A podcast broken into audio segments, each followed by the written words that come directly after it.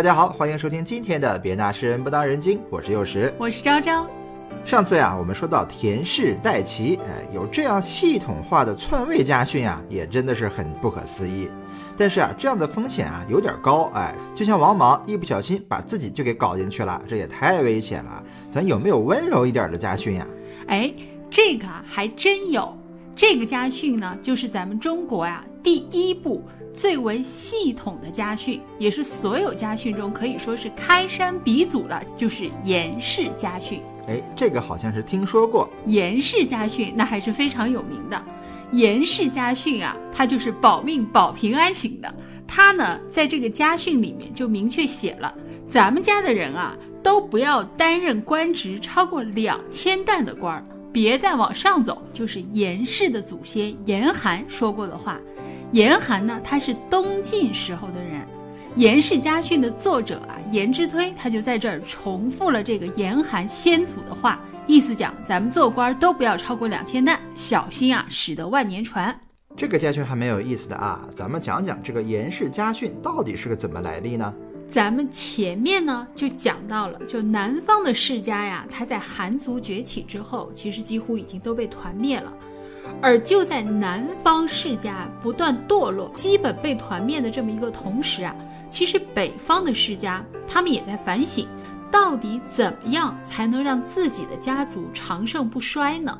北方那个时候呀，正好也是处于军阀混战的时期啊，好几个少数民族你争我杀啊，天昏地暗，所以生存压力啊要远远大于南方。所以呢，如何能让家族屹立不倒，就成为一个特别重要的话题。生于忧患，死于安乐嘛。对，咱们的严氏家训啊，就是在这样的环境下应运而生的。严氏家训的作者啊，严之推。他呢，先是在南方啊，经历了这些世家大族由盛至衰到基本被团灭的这样的一个过程。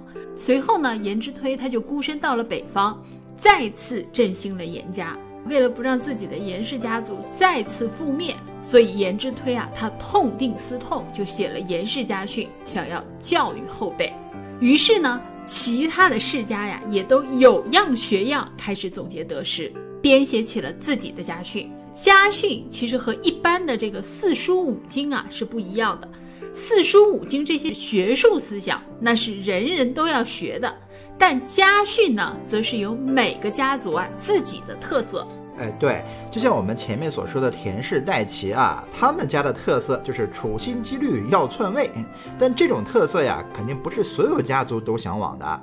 每个家族呀都有自己的生存之道，这和每一个家族成长起来的背景有很大关系。像田氏本来就出自诸侯王族嘛，成为新的诸侯王，哎，几乎就是他们家族的生存目标，所以才处心积虑了三百年也要篡位。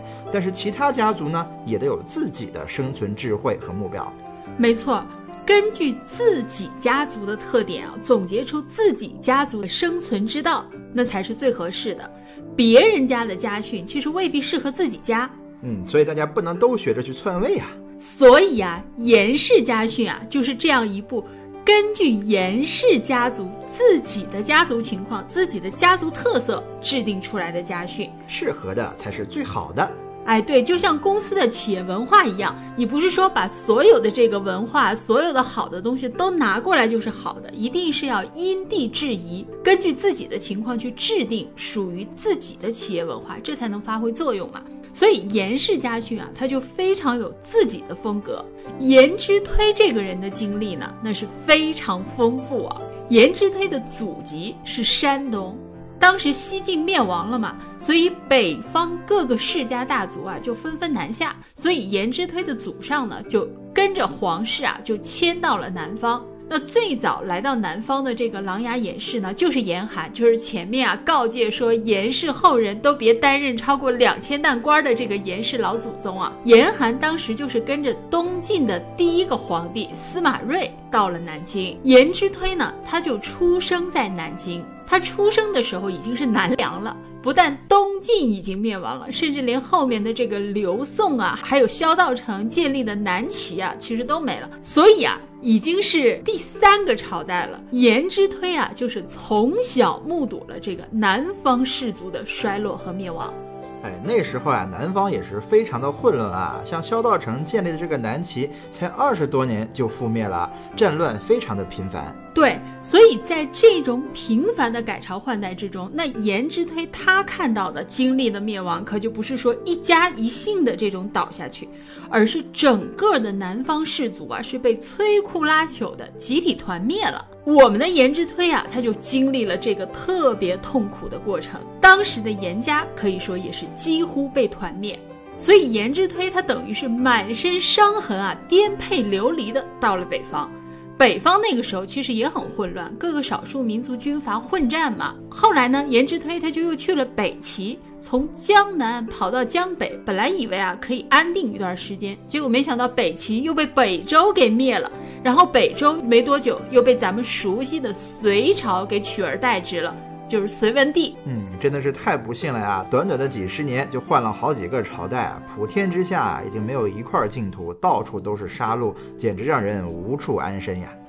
对，所以颜之推啊，他呢对自己就有一个特别哀伤的总结，说自己啊是三为亡国之人，就是经历了三次亡国，因为南梁也被灭了，北齐也被灭了，后来北周也被隋改朝换代了嘛。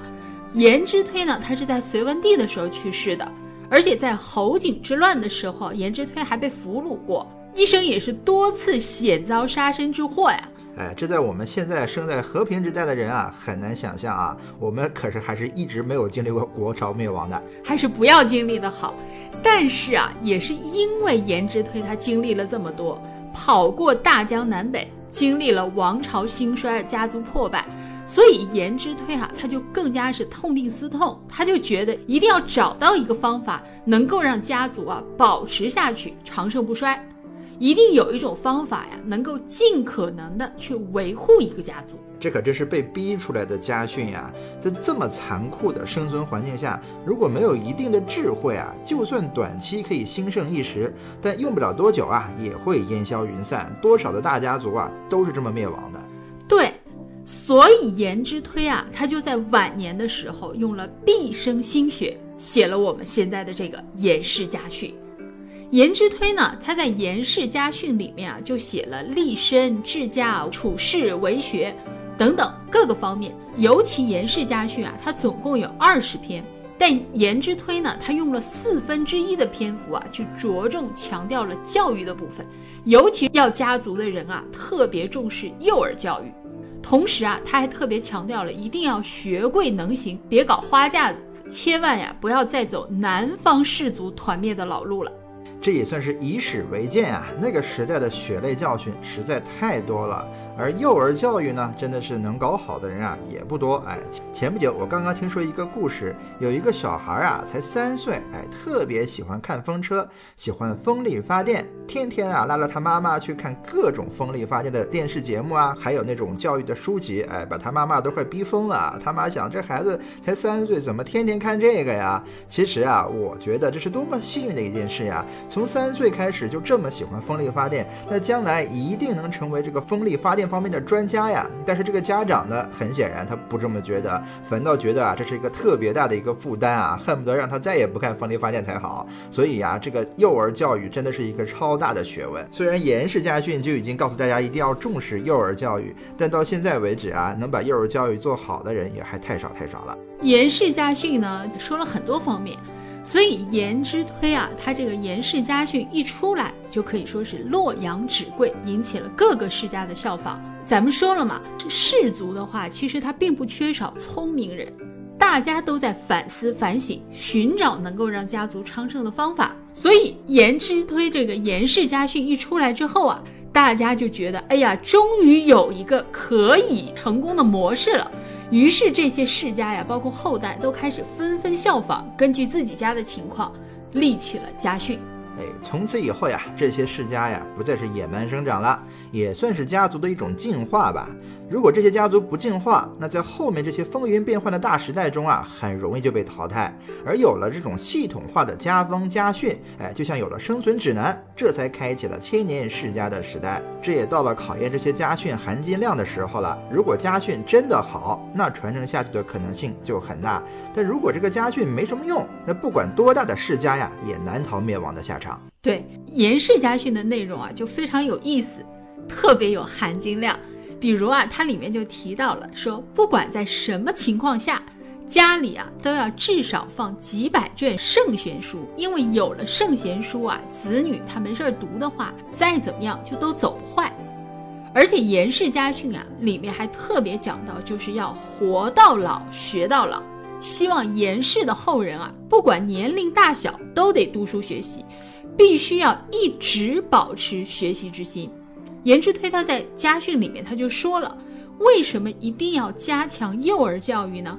因为幼儿的时候啊，学东西特别快。而老了呢，学东西就特别慢。颜之推的原话就叫“幼儿学者如日出之光，老而学者如秉烛夜行”。你想，秉烛夜行就是拿着蜡烛，一步一步小心、颤颤巍巍、摸摸索索的往前走，就不像小孩日出之光的时候，撒一下，大地就亮了嘛。是啊，大地亮堂堂的时候，那学习起来多容易啊！但是如果打着蜡烛再往前走，那可就是千百般痛苦啊！所以一定要小时候好好学，否则长大了再学啊就难了。对，虽然老了学啊很难，但是颜之推啊他也强调了，不管是容易学习也好，还是学起来很累也好，都不能放弃学习。学习就是严家人的终身事业。这真的是非常有意思的一件事儿啊！其实这种活到老学到老，都是我们自古以来啊都有的教育理念，但反倒现在的人呀都不愿意学习了。经常我就会听说呀，哎，我都二十多岁了，都上大学了，甚至大学毕业了，我干嘛还要学呀？哎，上了大学基本上可以说是再也不读书，再也不学习了，好像上了大学就是终点一样，全都自我放弃了。对，在颜之推这儿，那上了大学，那还刚刚开始。因为颜之推他是特别强调了，就是你老了也得学。父母啊，是作为一家之主，你是家长，你是得成为子女的楷模。你的行为啊，是会影响你的子孙的，所以你得好好学习，这样你的子孙啊有样学样，才会好好学习。对，身教胜于言教嘛。如果家长天天是读书学习，那孩子从小跟着家长一起读书学习，那他长大以后啊，那就非常容易了。我又想起一件很悲哀的事儿啊。上次我看到一个电视里边说，一个家庭特别不孝啊，把一个七十多岁的老母亲啊赶到外面去了。其实啊，我想问一下啊，大家觉得这个老母亲很可怜，七十多岁就被赶出去了。但有没有想到，几十年前，在这个七十多岁的老母亲自己还是一个中年人的时候，她。他是怎么对待他的父母的？是不是他的孩子就因为看到他对待的父母是那样的不孝顺，所以当这个人到七十多岁的时候，也被他的子女这么对待呢？可能这只是一个历史的循环罢了。没错，所以说呀，家长对于子女的影响啊是无穷无尽的。咱们也有四个字嘛，叫家学渊源，其实就是说啊，你家长给了孩子什么样的教育，什么样的榜样，那子女啊他就自然有样学样了。对，如果前面所说的那个七十多岁的老母亲年轻的时候非常孝顺她的父母，那我想她的孩子啊未必就会这么对待她。就比如像严家人好了，首先啊，严之推的儿子的名字就特别有意思，因为严之推在《严氏家训》里面就说了，一定要慕贤，就是要见贤思齐。每个人啊，要有这个向榜样、向贤者学习和靠拢的想法。严家的人啊，就要都给自己树立一个特别远大的榜样。这样的话呢，才能更好的成长。这个目标啊，定的一定得高。所以颜之推啊，他给自己的长子取名叫颜思鲁，就是思慕鲁国。那鲁国有谁？大家都知道啊，孔子呀。对，所以颜之推的儿子叫颜思鲁，字孔归，就是孔子归来、孔子在世的意思。哎，起了这样的一个名字啊，等于说天天都让自己有一个座右铭，一定要像孔子回来一样。你想这孩子他能不刻苦学习吗？有了这样的家训，那颜氏家族自然是名人众多啊。咱们前面就提过了，颜真卿就是颜氏后人，他是颜之推的五世孙。到了颜真卿这一段的时候，其实也是完全继承了颜氏啊这个有筋骨求贤德的精髓。所以咱们楷书里面说颜筋流骨嘛，颜真卿他就是一个非常有筋骨的人，特别有志气。很多人啊都对楷书有一个误会啊，觉得楷书啊讲的是中正平和，觉得呀都是那种老好人，哎才是写楷书的。但实际上啊，楷书中正平和是在外，而筋骨啊才是真正的精髓所在。书法呀也是一个人的态度，自如其人嘛。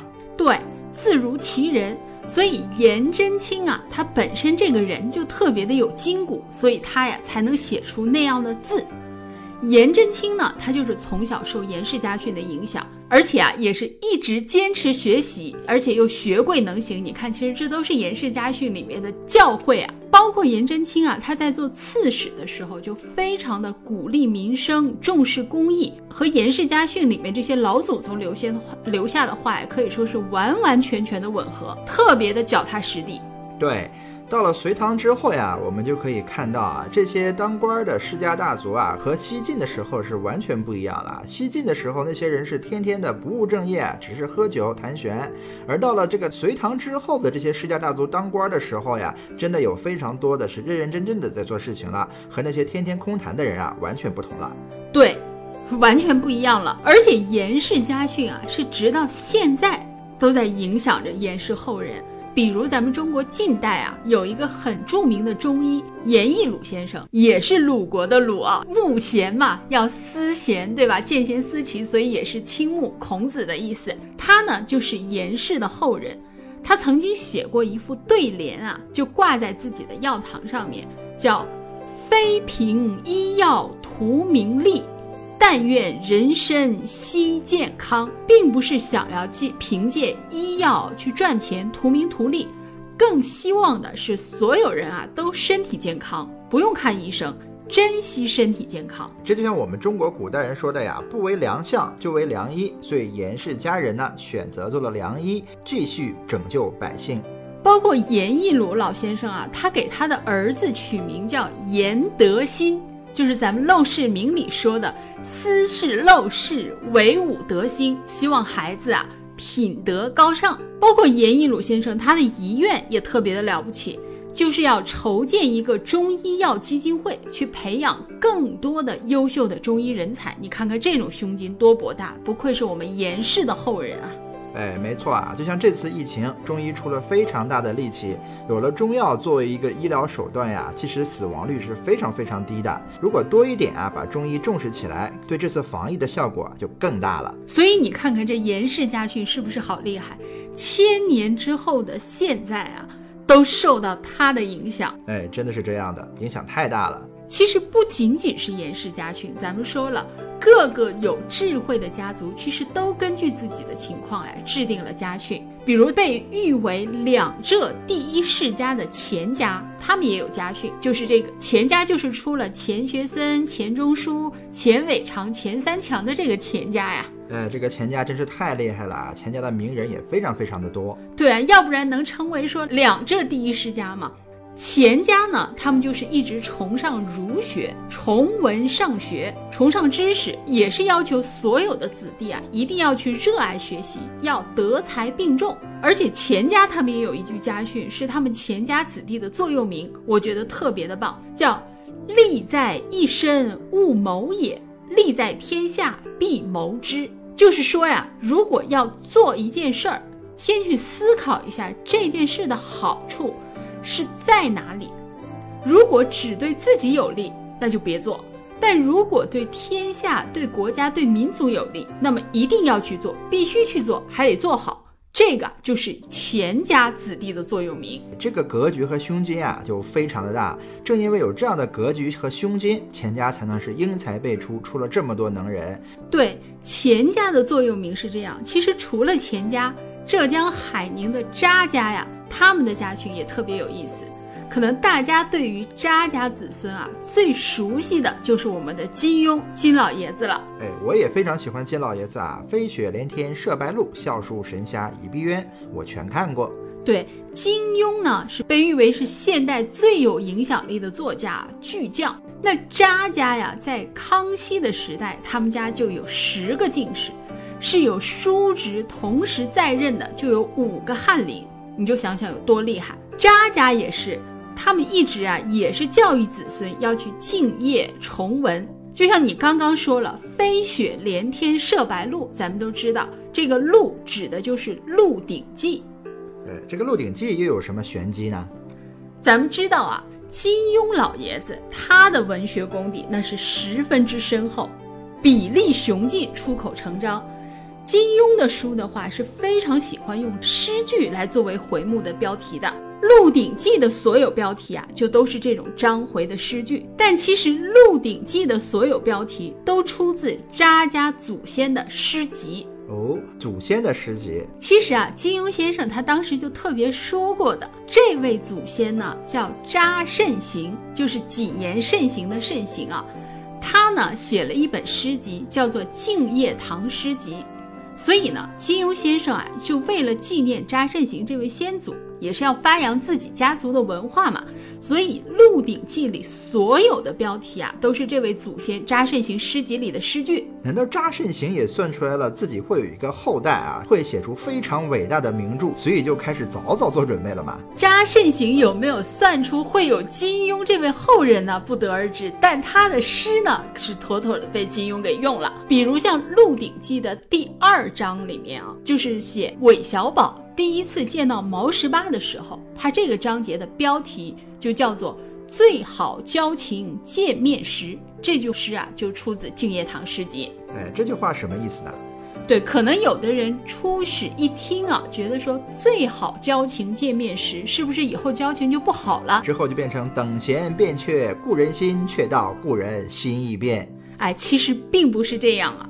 就像咱们中国呀，有一句古话叫做“白首如新，倾盖如故”。就是说，有些人啊，认识了一辈子，但关系呢，还是像刚见面的时候啊，客客气气，不痛不痒。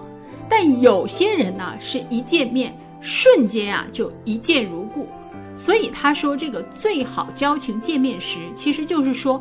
韦小宝和毛十八呀，在初次见面的时候就达到了推心置腹、生死之交。哎，就是那个时候就已经有很好的交情，所以两个人在后面才能这么不离不弃啊。对呀，你看像《鹿鼎记》最后面的话，其实韦小宝他是冒着欺君之罪啊，用偷梁换柱的办法救了毛十八一命。韦小宝是一个什么样的人，大家都比较清楚啊，偷奸耍滑，但他冒着生命危险。去救毛十八，这算不算是最好交情？韦小宝这么做呀，其实是完全不符合韦小宝人设的啊！大家想一想，韦小宝和毛十八呀，到后面就没多少交集了，但是韦小宝却甘愿为毛十八付出这么大的一个代价，可以说啊，他们两个的交情从一开始就注定了。对，而且韦小宝他第一次跟毛十八见面的时候，他还发现了毛十八是被通缉的江洋大盗。当时韦小宝的脑海中还闪过，哎呦，这个人值一千两银子啊！毛十八那会儿就不是个人，是座银子山。但是贪钱如韦小宝，他却没抓了毛十八去领赏金，因为韦小宝啊，当时他就直接问毛十八了，说：“你既然知道我可能拿你去领赏金，那你干嘛还告诉我你叫什么？”那毛十八回答的就十分的诚恳啊，就说你既然问我叫什么，你把我当朋友，那我不能不把你当朋友。这句话呀一说，哎，他们两个算是彻底交了心了。所以后来康熙要韦小宝杀了毛十八，韦小宝啊就冒着被灭门的危险，用了偷梁换柱的方法把毛十八给救了。哎，所以这就叫做最好交情见面时。这句诗用在这里呀，真是非常的巧妙。对，而且这句诗用在这儿，其实它也是一个一语双关呀。咱们知道韦小宝和小桂子，就是咱们的康熙啊，他们俩见面的时候，其实也是一见如故。所以到了后面，韦小宝其实也是靠了康熙用了偷梁换柱的方法活下来的。所以《鹿鼎记》啊，其实就是一个一见如故、彼此讲义气的故事。对大家呀，彼此两两一见倾心了，才有这么多的故事出来啊。所以你看看人家这渣家的家学渊源。家族内部有底蕴啊，后人自然有底气。所以，我们金庸先生的小说呀，不仅仅是小说，它还是哲学。金庸先生的小说里面讲的道理啊，都非常的入木三分，值得好好品读的。哎，没错啊，没事可以再看一看金庸的小说，会有很多新的领悟。对，要细读、精读、反复读。好，那咱们就说到这里，我们下次再见。好，再见。